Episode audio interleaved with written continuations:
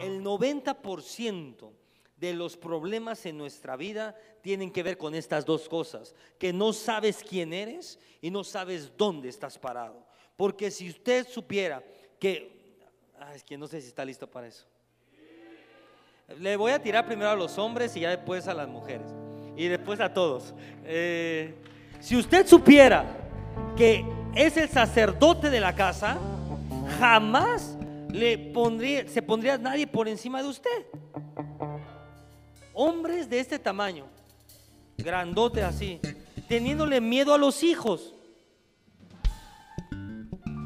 ¿Cómo? Cuando la mujer sabe quién es, jamás buscaría ser quien no es. En otras palabras, cuando usted sabe que es hijo e hija de Dios, usted tendría que saber que el diablo le tiene miedo. No al revés. Lo voy a repetir. Si usted supiera quién es, hay un patrón, ojo acá, hay un patrón en la Biblia, yo le enseñé algo. En la Biblia y en Dios todo se trata de patrones. Hay un patrón en toda la Biblia, y se lo quiero enseñar así de sencillo, que es que cuando el pueblo de Dios estuvo en el desierto, cuando el pueblo de Dios entró en la tierra prometida, todos, es más, cuando el pueblo de Dios fue a Jericó, cuando el pueblo de Dios pasó todo esto, ojo acá, póngala ahí, hay un común denominador en todo eso. Y es que los enemigos del pueblo de Dios le tenían miedo al pueblo de Dios. Lo voy a repetir. Es que los enemigos del pueblo de Dios le tenían miedo al pueblo de Dios. Vamos a la palabra de Dios, a Josué 2, versículo 9. Capítulo 2, versículo 9. Uy, se pone bueno. Dile al lado, se va a poner bueno esto. Pero ponga, ándale. Sé que Jehová, miren lo que Dios, le va a hablar. ¿eh? Sé que Jehová os ha dado esta tierra, porque el temor de vosotros ha caído sobre nosotros. Mira esto. Y todos los moradores del país ya han desmayado por causa de vosotros. Le voy a leer otra versión. Yo sé que el Señor les ha dado esta tierra y por eso estamos aterrorizados. Todos los habitantes del país están muertos de miedo ante ustedes. Yo le voy a decir algo. Mire esto. Mire este patrón. Cuando estás en la tierra prometida, cuando estás caminando en la promesa de Dios, lo primero que se manifiesta es que el enemigo te tiene pavor. Lo voy a repetir. Es que el enemigo te tiene miedo. La palabra de Dios dice ahí, sé que Jehová les ha dado esta tierra. Te pongo esta tierra. Sé que Jehová, dice el diablo, ya te entregó tu familia. Sé que Jehová ya te entregó esa empresa. Sé que Jehová ya te sanó. Sé que Jehová ya te liberó. Sé que Jehová ya te prosperó. Sé que Jehová ya te hizo, oh remacas. Yo sé que Jehová ya te dio esa paz. Yo sé que Jehová ya te lo dio. Pero, mira esto. Y el enemigo dice, estoy aterrorizado.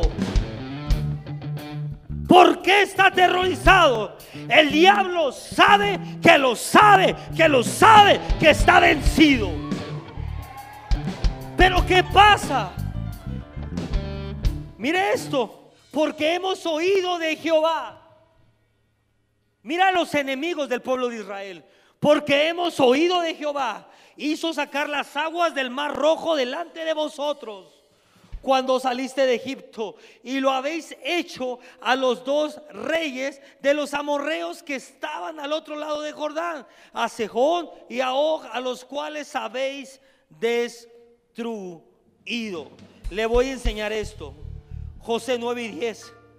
Mira esto. Son los gabonitas y sabían que Dios les había entregado esa tierra a Israel.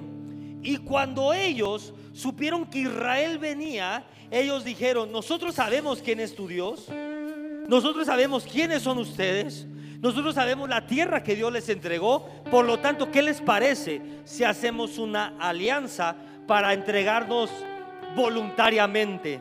Le voy a decir, y este es el primer principio, que con esto me puedo ir a dormir. A veces el enemigo tiene más fe que nosotros. Lo voy a repetir. A veces el enemigo tiene más fe que nosotros. El pueblo de Israel llegó a ese lugar temblando. El pueblo de Israel llegó a ese lugar con miedo. El pueblo de Israel llegó a ese lugar diciendo, uy, ¿qué pasará? Y lo que se encontraron es a los enemigos teniendo más fe que el propio pueblo. ¿A alguien le pasa eso? A veces tus enemigos te tienen más fe a ti que tú mismo. A veces el enemigo te tiene más fe a ti que tú mismo. Y ese es uno de los grandes problemas. Que cuando no sabemos dónde estamos parados, nuestra fe puede flaquear en cualquier momento. Cuando no sabemos dónde estamos parados, en cualquier momento, en cualquier momento, tu fe, tu fe puede flaquear. Y el enemigo sabe que lo sabe. Cuando una persona no conoce su posición y no conoce su identidad, porque en ese momento lo que empieza a hacer es comenzar a mentir y comenzar a atacar tu mente. En el momento que el diablo sabe cuál es tu posición y dice, uy, él, ella, están dudando. ¿Sabe qué es lo que hace? comienza a atacar la mente. Y a decirte, no, esto no es. No, es que Dios no puede hacer esto. Es que Dios no es así. No, es que, mira, según ya te sanaste, pero te sigue doliendo esto. Mira, es que según Dios te está prosperando, pero estás en deuda. Mira, es que según Dios sana, pero te está doliendo el cuerpo.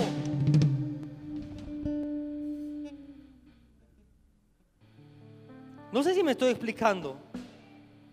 Pero cuando usted sabe quién es, cuando usted sabe dónde está parado, usted sabe que lo sabe, que lo sabe, que toda artimaña del diablo tiene un propósito. ¿Sabe cuál es? Hacerlo creer, ojo acá, que no va a lograr llegar a esa promesa.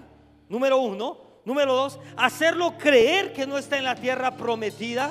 Porque si usted no sabe esta verdad, usted jamás va a poder reclamar lo que le pertenece. Lo voy a repetir. Si usted no sabe esta verdad, usted jamás va a poder reclamar lo que los pertenece. El enemigo sabía que ellos perderían porque Dios ya le había dado la tierra al pueblo de Israel. Y ellos tenían más miedo. Mira esto, y el pueblo de Israel tenía más miedo que aún el enemigo. ¿Sabe por qué? Porque habían caído en una mentira. ¿Cuántas veces hemos caído en la mentira del diablo? ¿Cuántas veces hemos caído en la mentira de la religión? ¿Cuántas veces hemos caído en la mentira del diablo? ¿Cuántas veces hemos caído en la mentira de la pobreza? ¿Cuántas veces hemos caído en la mentira del pecado? ¿Cuántas veces hemos caído en la mentira de la enfermedad? ¿Cuántas veces? ¿Cuántas veces? Digo, otra vez voy a repetirle, ¿cuántas veces? Y la noticia es esto. ¿Cuántas veces más vas a caer en la mentira del diablo?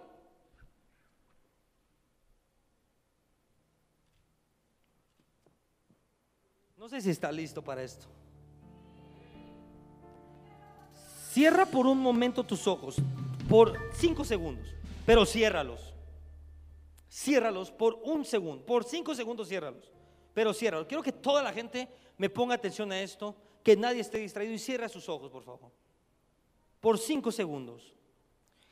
Y mira qué ha pasado en tu vida desde que llegaste a este lugar. Para donde usted quiera. ¿Qué ha pasado en sus finanzas? ¿Qué ha pasado en su vida? ¿Dónde usted está hoy parado?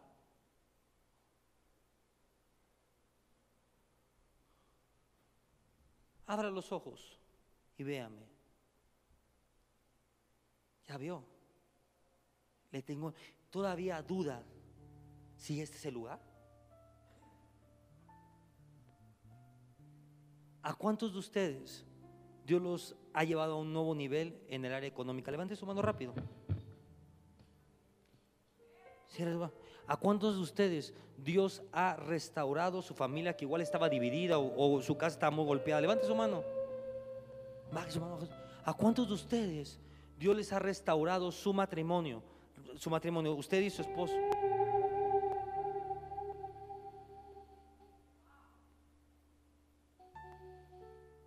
Usted, usted y usted, usted puede cuestionar todo. Pero lo que pero los hechos derriban todo argumento. Lo voy a repetir. A mí me pueden cuestionar todo, pero los hechos derriban todo argumento. Yo puedo firmarle que del día que usted entró a este lugar a su día, al día de hoy, es, es un abismo de diferencia. Aunque lleve una semana, yo puedo afirmarle que su vida, que su mente, que su corazón, que su espíritu, que su familia están yendo a otra cosa. ¿Sabe por qué? No es porque el pastor sea bueno, no es porque el pastor sea un gran pastor. Es más, yo soy un mal pastor. Es porque la presencia de Dios está en este lugar. Es porque no hay protocolos, es porque no hay religión, es porque Dios mismo dice, yo estoy con mi pueblo. Y cuando yo estoy con mi pueblo, el mar rojo se abre. Cuando yo estoy con mi pueblo, el enemigo te teme. Cuando la presencia de Dios está contigo, caerán mil a tu diestra, diez mil a tu siniestra, pero a ti no te tocarán. No es por mí, no es por ti, es porque Dios está aquí. Es que la teología no sé qué, es que la hermenéutica no sé qué. ¿Dónde te tenía eso? Y ve hoy dónde te tiene el tener una relación con Dios. Ve hoy dónde te tiene el estar agarrado de la mano de Dios. Ve hoy dónde te tiene el sacrificio, el ayuno, el doblar rodillas, el sembrar, el creer. ¿Sabes dónde te tiene? En la tierra prometida.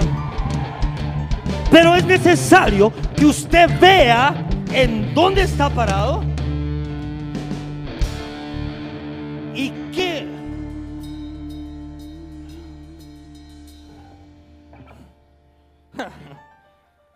Estoy tan feliz.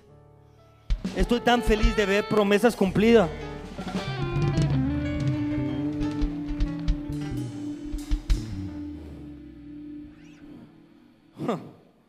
Dios es bueno. Dile al lado, Dios es bueno. Pero a veces el enemigo tiene más fe que tú. Dile al lado, Dios es bueno. Pero a veces el enemigo tiene más fe que tú. A veces el enemigo puede creer más. Los enemigos, mira esto.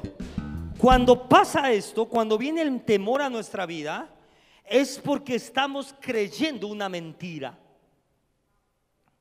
Lo voy a repetir, cuando viene el temor a nuestra vida, es porque estamos creyendo una mentira. Los enemigos tratan astutamente de intimidarte, ojo acá, disfrazándose de poderosos y engañan al pueblo de Dios. Lo voy a repetir, el enemigo trata de disfrazarse de poderoso y engaña al pueblo de Dios. El pueblo de Dios enfrentó muchas veces gigantes, enfrentó muchas veces ejércitos, enfrentó, es más, el pueblo de Dios enfrentó a Egipto. Egipto es decir, ahorita como Rusia, como Estados Unidos. Y eran esclavos. ¿Y cómo salieron de Egipto? Dígame usted, victorioso, ricos, sanos, libres, Le voy a decir algo para que le entre el chip en la mente. Su Dios, su Dios, su Dios, su Dios y mi Dios está por encima de cualquier circunstancia, está por encima de cualquier gobierno, está por encima de cualquier dificultad, está por encima de cualquier enfermedad, yo vengo a ponerte tu fe, a decirte, tu Dios está por encima de lo que estás viviendo. Tu Dios es más poderoso que esa deuda. Tu Dios es más poderoso que, oh, remaca, que esa enfermedad. Tu Dios es más poderoso. Di conmigo, mi Dios es más poderoso que... Pero dígalo, yo, mi Dios, diga conmigo, mi Dios es más poderoso que, ahora usted dígale, que la muerte, que, que la enfermedad. ¿Qué necesita usted ver hoy de Dios? Porque hoy lo va a ver. ¿Qué necesita usted ver de Dios? El Dios es más poderoso que la enfermedad. Mi Dios es más poderoso que la deuda. Mi Dios es más poderoso que... Pero dígalo. No está diciendo su pastor, está diciendo su Dios. Amo que la gente, que el pueblo lo crea conmigo. Porque cuando tú lo crees, usted dice, amén, mi Dios es más poder. Cuando no lo crees,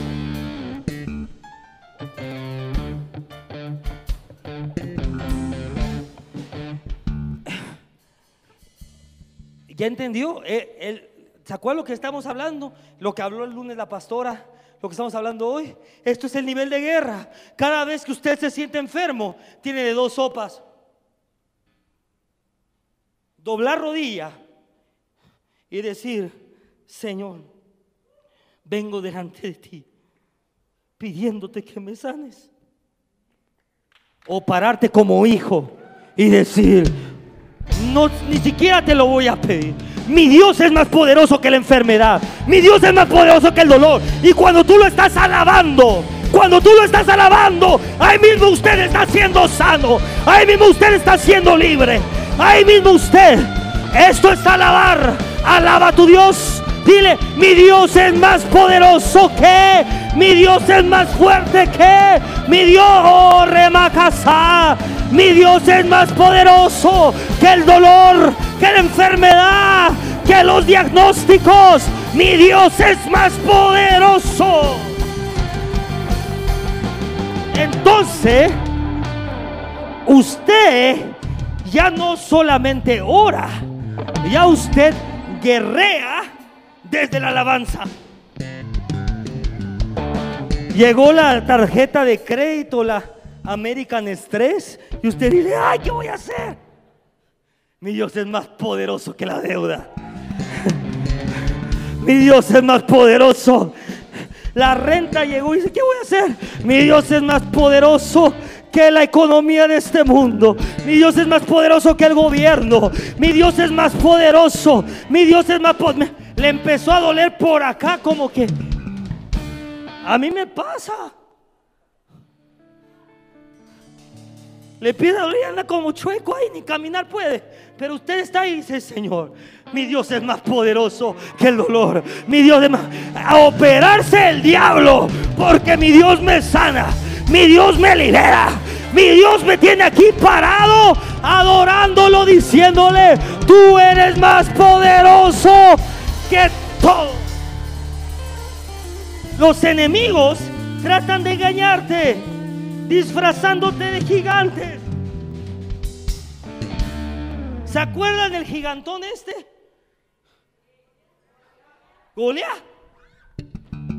Oye, era un gigantón contra todo un ejército.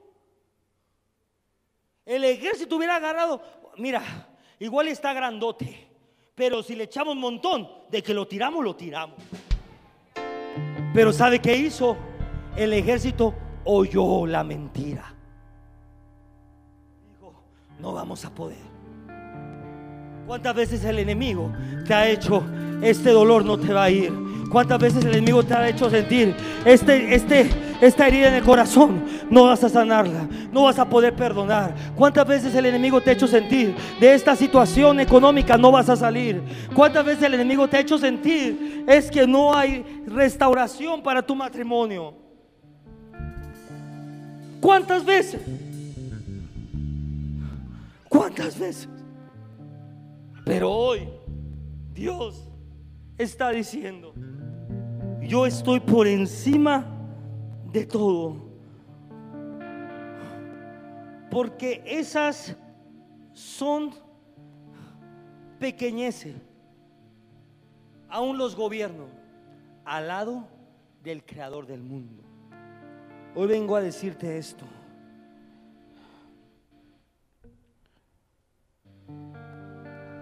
El enemigo teme tu avance. El enemigo teme que luches para crecer. El enemigo teme que crezcas espiritualmente. El enemigo teme que recibas revelación. El enemigo teme que luches por tus metas. ¿Sabe por qué? Porque en el momento que lo empieces a caminar, nadie te va a poder parar. Es por eso que el enemigo comienza a atacar nuestra mente. No, eso está medio raro. Y si no voy, mejor nos vamos a ver el Cruz Azul. Hágale como quiera. Empiezan a venir pensamientos de religión, pensamientos del pasado, pensamientos naturales. ¿Sabe para qué? Porque el enemigo sabe que en el momento que tú dejes todo atrás y camines en lo sobrenatural, nadie te va a parar. Nadie te va a poder detener. Nadie te va a poder decir, para. Dile al lado, nadie, nadie, dile al lado, nadie puede detener el mover de un hijo de Dios. Voy a repetir ya conmigo. Jesús, ¿quién es? Él, conmigo, el Hijo de Dios. Jesús, ¿quién es? Y sabe algo, dígame usted, ¿la muerte lo pudo detener? ¿La enfermedad lo pudo detener? ¿La humillación lo pudo detener? Le tengo una noticia. En el momento que usted camina como un hijo de Dios, por eso que el diablo no quiere que usted entre en esto. Porque en el momento que usted camina como un hijo de Dios, usted comienza a caminar como Jesús. Y quiere decir que ni los enemigos, ni la muerte, ni la humillación, ni la ofensa, ni, la, ni los principados, ni las potestades, ni los gobernadores de las tinieblas pueden detener lo que un hijo de Dios puede provocar. Yo vengo a decirte, iglesia, tú eres una hija, tú eres un hijo de Dios. ¿Por qué le tienes miedo? ¿Por qué le tienes miedo? ¿Por qué? No tengas miedo, dile al de lado. agarra a tu esposo. Agarra a tu esposo. No tengo a mi esposa para agarrarla aquí. Agarra a su esposo. Agarre los cachetes. Ah, eh, ahora, oye, pues, pero de frente. Esposa, agarre a su esposo de los cachetes igual. Y dígale, a la cuenta de tres, pero es de verdad, eh, agárrenlo. Y dígale a la cuenta de tres, mi amor, no tengas miedo, porque Dios está con nosotros. Yo vengo a decirte como tu pastor, no tengas miedo a la revelación, no tengas miedo a lo sobrenatural, no tengas miedo al poder, no tengas miedo a la liberación, no tengas miedo a alabar, no tengas miedo a adorar, no tengas miedo a gritar, no tengas miedo, porque tú eres hijo de Dios. Hoy usted va a ser libre del maldito miedo. Maldito miedo. El miedo nos ataca a todos. A mí me atacó ayer en la noche. Claro que todos sentimos miedo. ¿Qué puede pasar? Pero ahí cuando empiezas a sentir el miedo, el maldito miedo, y si voy a poder pagar esto, y si voy a poder salir de aquí, y si me voy a poder sanar, y si me operan, y si voy al hospital, y si me pasa esto, y si me pasa lo otro, cuando empiezan a llegar eso, usted dice, mi Dios, mi Dios es más poderoso que la enfermedad. Mi Dios Ay, pero pastor, llegaron los del gobierno a querernos cobrar una multa. Mi Dios es más poderoso que el gobierno. Mi Dios es más poderoso que los zetas, que el crimen organizado. Mi Dios es más poderoso. Ellos te temen a ti. De al lado, el diablo, dile al de al lado, el diablo te tiene miedo. Y quiere hacer creerte que, que no estás listo, que, que está raro, que no sé qué. Claro, porque te tienen que mantener, te quieren mantener en el mismo nivel. Porque en el día que tú sueltes esa cosa, uy papá, nadie te para. Mira esto. El enemigo Números 14, 9. El enemigo teme tu avance. El enemigo teme tu crecimiento. El enemigo teme. ¿Sabe por qué? Porque el día que te levantes vas a liberar a toda tu familia. El día que te levantes vas a sacar del hoyo, vas a sacar de la religión a toda tu casa. El día que te levantes vas a sacar de la idolatría a todo eso. Por eso el enemigo le tiene miedo. Porque la única manera, diga con, te voy a enseñar, la única manera, diga conmigo, la única manera de arrancar a la gente de la religión, de la idolatría, es con poder. Es por eso que el diablo no quiere que camines en el poder sobrenatural. Porque sabe que en el momento que hay poder en ti, puedes arrancarle la idolatría a tu familia. Puedes arrancarle la pobreza a tu casa. Puedes arrancarle las drogas a tus hijos. ¿Por qué, pastor? Por causa del... No por causa que tú seas poderoso. Escucha, por causa del poder que opera en ti. Por lo tanto, no seas rebeldes contra Jehová. Pero mira esto, no seáis rebeldes.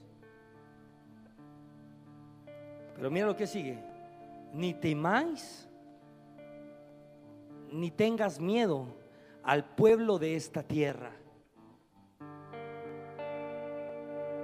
Porque nosotros los comeremos como pan. Su amparo se ha apartado de ellos y con nosotros está. Lo voy a repetir. Yo a mí me encanta decir esto y la gente como que no entiende por qué lo digo. Pero a mí yo digo, a mí póngame a los religiosos y me los como como pan. Por lo tanto, no sean rebeldes contra Jehová.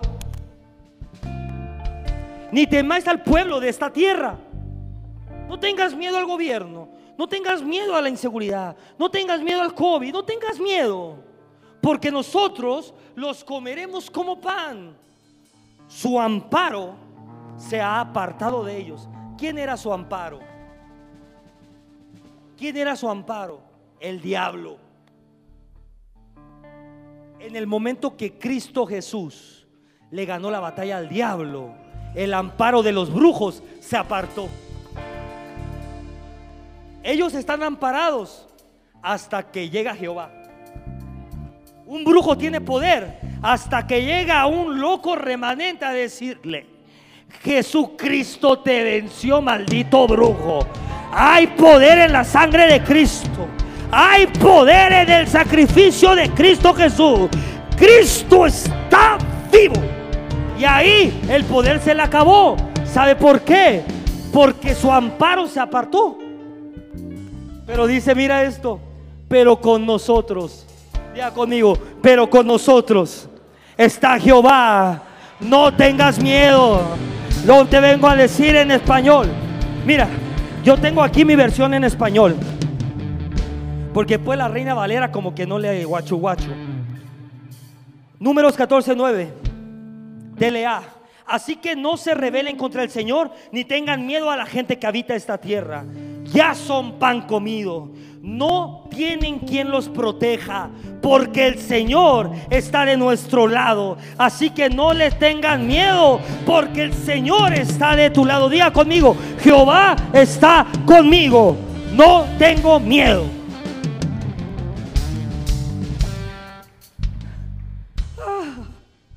Uy, muchas cosas parecen imposibles ahora. Muchas cosas parecen muy difíciles ahora, pero no es así. Te lo pongo en español. No son tan difíciles. Lo voy a repetir.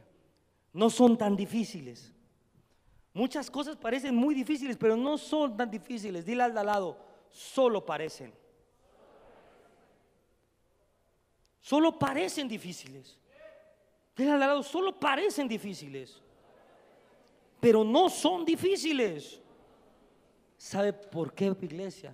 Porque una vez que te atreves a caminar en fe, porque una vez que te atreves a caminar en fe, porque una vez que te atreves a caminar en fe sobre tus sueños, sobre las promesas de Dios, sobre todo lo que emprendas, Dios comienza a prosperar todo por causa de tu fe. El secreto, el secreto para derribar obstáculos reside en dar un paso. Lo voy a repetir. El secreto para derribar obstáculos reside en dar un paso. ¿Qué obstáculos vives hoy? ¿Espirituales? ¿Naturales? ¿Materiales?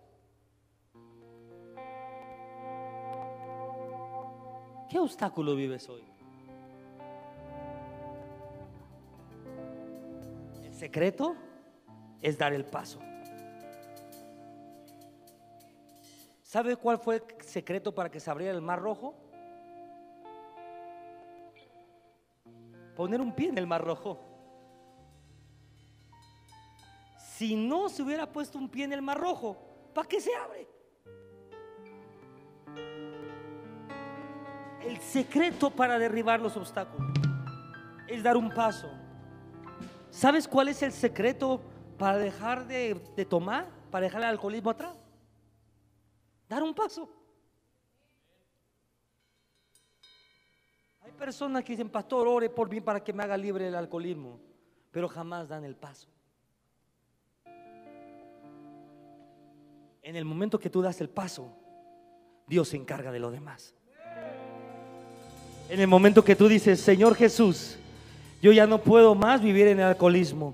Yo doy el paso de no volver a tomar en mi vida. Dios dice, hijo mío, yo te doy las fuerzas, yo te doy la gracia, yo te doy la capacidad para que no vuelvas a caer en ese maldito infierno. En el momento que tú dices, Señor, yo quiero emprender mi negocio, y, pero no sé qué hacer. En el momento que tú das el paso de ir y a buscar un localito, de ir a hacer algo, en ese momento dice, hijo mío, tú tienes fe, tú tienes fe, tú tienes fe, yo me encargo del resto. Yo me encargo del resto. Yo te doy las fuerzas. Yo te doy las conexiones. Yo traigo los recursos para que pueda pasar. Es en el momento que tú das el paso. Ponga cualquier ejemplo. Había un, corito. Me encantan los coritos porque me ponen de buenas. Em, que no me oiga la pastora porque em, los ah ya la gente no entiende esto pero se lo voy a cantar desafinado eh, cuando íbamos como en el 96 a la iglesia, estaba de moda cantar. Los israelitas dieron siete vueltas alrededor de Jericó. Gloria a Dios. Gritaron todos al caer los muros, ¿no? De Jericó. Y ahí tenías todos, toda la iglesia cantando. Y es más, y en las que nos poníamos, las iglesias que nos poníamos maciza, nos agarramos y dábamos vueltas todos por la iglesia. Y no entendían el secreto que estaba ahí. No entendían que los israelitas estaban dando un paso y mientras daban el paso estaban alabando para que el muro cayera. Yo vengo a decirte esto, mientras tú des los pasos, mientras tú camines, alaba. Alaba, mi Dios es grande, mi Dios es grande, mi Dios es más grande que este muro, mi Dios es más grande que este enemigo, mi Dios es más grande que esta muralla, mi Dios es más grande. Y cuando menos te das cuenta, el muro cae. Ahora, dentro de ocho días, si la pastora me deja, porque ahí sí, que lo saquen, ¿no? Y nos podemos a cantar, pero con revelación. Vamos a decir, yo y mi familia damos vueltas alrededor de la pobreza, alrededor de no sé qué. Y cuando usted alabe y cuando usted adore, tiene que caer el muro. La guerra más alta está en la alabanza y en la adoración del pueblo. Dios, la Biblia no dice, la Biblia no dice, Dios busca intercesores. La Biblia no dice Dios busca pastores. La Biblia no dice Dios busca apóstoles. Gloria a Dios por los pastores. La Biblia dice Dios busca adoradores. Adoradores. Porque cuando tú adoras, el muro cae. Te voy a decir algo. Yo prefiero que la gente piense que ya se me que, soy un ridículo, como David, y andar así, con mi brazo arriba, y diciendo, mi Dios es más grande que la enfermedad. Mi Dios es más grande que la enfermedad. A estar enfermo en un hospital todo moribundo.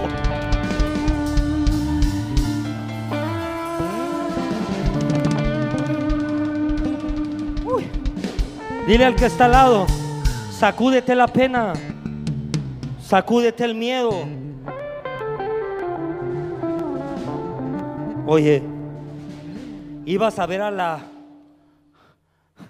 a la pitoniza de no sé dónde con la bola, eh, al santero guayuguayu de no sé dónde, y, eso no te da miedo. Pero levantar los brazos sí te da miedo, te da pena o no sé qué.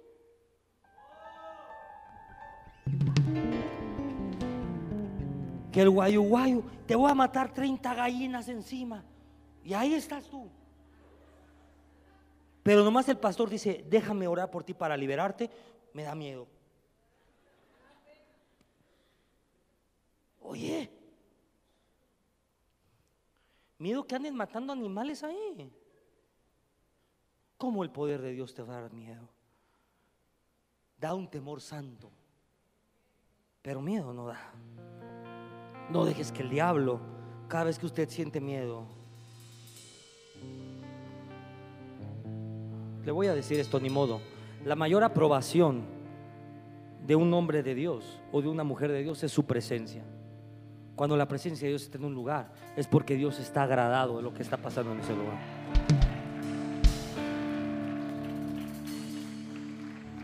¿Y sabe por qué muchos pastores no entran en el nivel de revelación en el cual entramos? Y aún en mis discipulados entramos más profundo ¿Sabe por qué nadie entra ahí? Porque le tienen pavor al diablo. Le tienen pavor a caer en apostasía. Le tienen pavor a que vaya en contra de sus líneas teológicas. Pero dile al al lado, Dios no creó la teología. Dios no creó la hermenéutica. Dios, dile, Dios te creó a ti y te creó a mí para tener una relación profunda, cercana y que lo adores todos los días de tu vida. ¿Por qué complicar lo que no es complicado? Dile al lado, ¿por qué complicar lo que no es complicado? Dios te creó para adorarle. Y si te pasa una desgracia, levanta tus manos y empieza a adorarle. Porque mientras adoras, la fecha de caducidad comienza a ponerse. Tiene que entender dónde está usted. Usted está en la tierra prometida, donde las cosas solamente parecen difíciles, pero no lo son. Le voy a decir, usted está en la presencia de Dios, donde las cosas parecen difíciles, porque el diablo te pone eso en la mente, pero no lo son. ¿Por qué, pastor? Porque para Dios no hay nadie. O sea, ¿a cuántos Dios los ha sanado? Fíjese bien lo que le voy a decir. De un dolor de cabeza. Y usted ha orado y se le ha ido el dolor de cabeza. ¿A cuántos Dios los ha sanado de una gripe o de un dolor de garganta? Que dice, ay, pastor, me duele la garganta. Oré y se me fue el dolor de garganta. ¿Sabe que para Dios es lo mismo venir, tocar su garganta y sanar su garganta, que venir, tocar a una persona con cáncer y sanar el cáncer? Para Dios es lo mismo. ¿Qué diferencia tiene para Dios sanar un dolor de cabeza? a sanar un cáncer, a sanar un SIDA, o a sanar un tumor, o una vesícula, o un hígado. ¿Cuál es la diferencia? Entonces, ¿dónde radica la diferencia? En nuestra mente, en que hemos creído la mentira del diablo, que hay un milagro más grande que otro, que hay milagros más poderosos que otro, pero es igual de poderoso una persona que Dios lo sanó de un dolor de cabeza a una persona que Dios lo sanó de cáncer. Es igual de poderoso a una persona que Dios lo sanó de la vesícula, a una persona que Dios le desapareció 50 tumores. Es igual de poderoso. Dejemos de ver los milagros, porque como gigantes y pequeños, milagros son milagros. Y si usted ve los milagros en su vida, le puedo garantizar que hoy vio un milagro. Ayer vio un milagro. Antier vio otro milagro. ¿Y de cómo es esto? Es cuando te quitas esa mentira del diablo. Y cuando te quitas esa mentira del diablo de que hay milagros grandes y chicos, usted cree por todo. Ay, si Dios me sanó del dolor de, de, la, de la garganta, ¿por qué no me va a sanar el hígado? Si Dios me sanó del dedito que me dolía, ¿por qué no me va a sanar de la osteoporosis? Si Dios me sanó del oído que me dolía, ¿por qué no me va a sanar de cáncer? Si es lo mismo. Para Dios, la enfermedad es enfermedad. La pobreza es pobreza. No importa si es mucha o poca. No importa si esté muy enfermo o poco enfermo. Hmm. En la tierra prometida usted tiene que cambiar a la alabanza. Jericó, a pesar de ser un gran muro de protección, tenían el la muralla más em, desarrollada tecnológicamente en ese tiempo. Y aún con ese murote, le tenían pavor a los de Israel. ¿Y sabes con qué iban los de Israel ahí? Eso es lo más loco.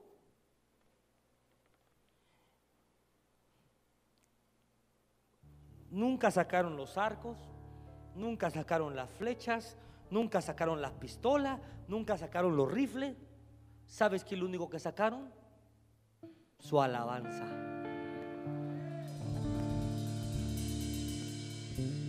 No usaron nada más que su alabanza para derribar el muro. Siete vueltas al muro,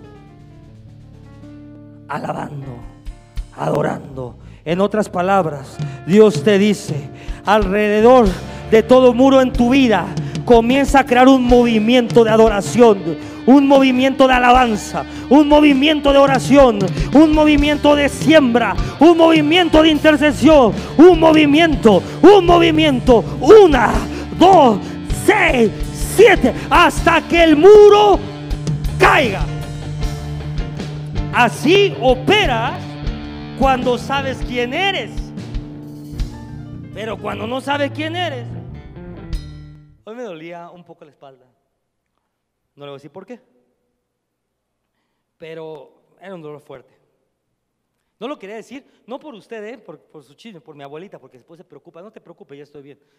Eh, entonces, em, hablé con mi doctor en la noche y le dije, oye, no aguanto este dolor. ¿Qué hago? Entonces dijo, ah, consigue esta inyección, póntela y espera y en la mañana yo te atiendo. Y dije, perfecto, era lo único que necesitaba. ¿Sabe qué era lo único que necesitaba? No una inyección. Lo único que necesitaba era tiempo para que mi fe creciera al punto de que estuviera por encima del dolor.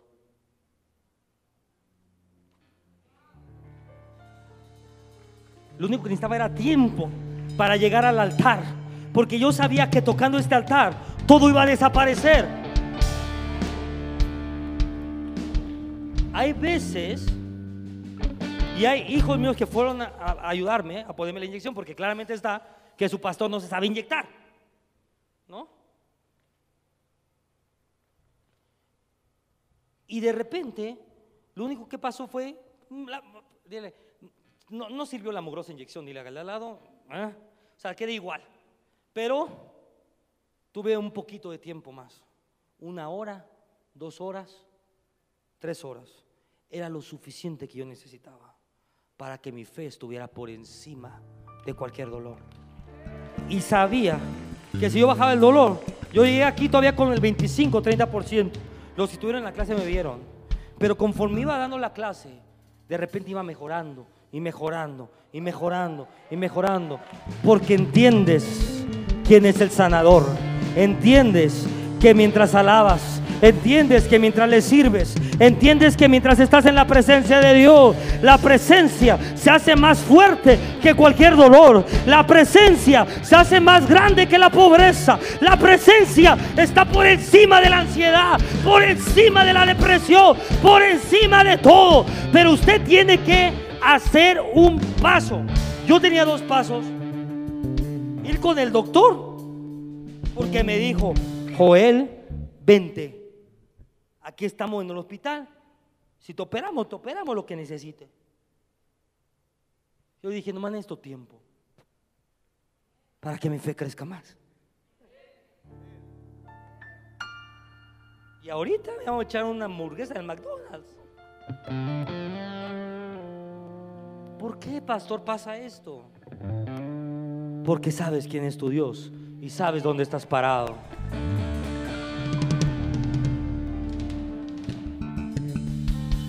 Ojo, no le digo que no vaya al doctor. Yo voy el lunes para que me revise y le diga, ¿qué onda? ¿Verdad que nomás era un susto? ¿Me explico? A lo que le estoy diciendo es que la fe tiene la capacidad de estar por encima de todo. Tu Dios está por encima de todo. Y la clave es que tienes mil maneras de pedir. Pedir como mendigo. Hay gente que quiere darle lástima a Dios. Hay gente que le llora a Dios. Mira, Señor, pobrecito de mí.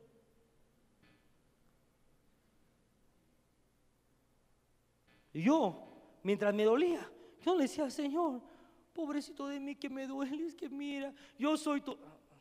Yo soy tu siervo, buen siervo fiel, aquí estoy. Me traiciona, me dice, pero yo sigo firme en tu palabra. Eso déjaselo al mendigo. Los hijos, yo estaba así y decían, tú eres más fuerte que este dolor. Tú eres más fuerte que cualquier enfermedad. Tú eres más real que cualquier diagnóstico. Tú eres más fuerte, Señor. Y me dormí así como como huevito, no sé cómo explicar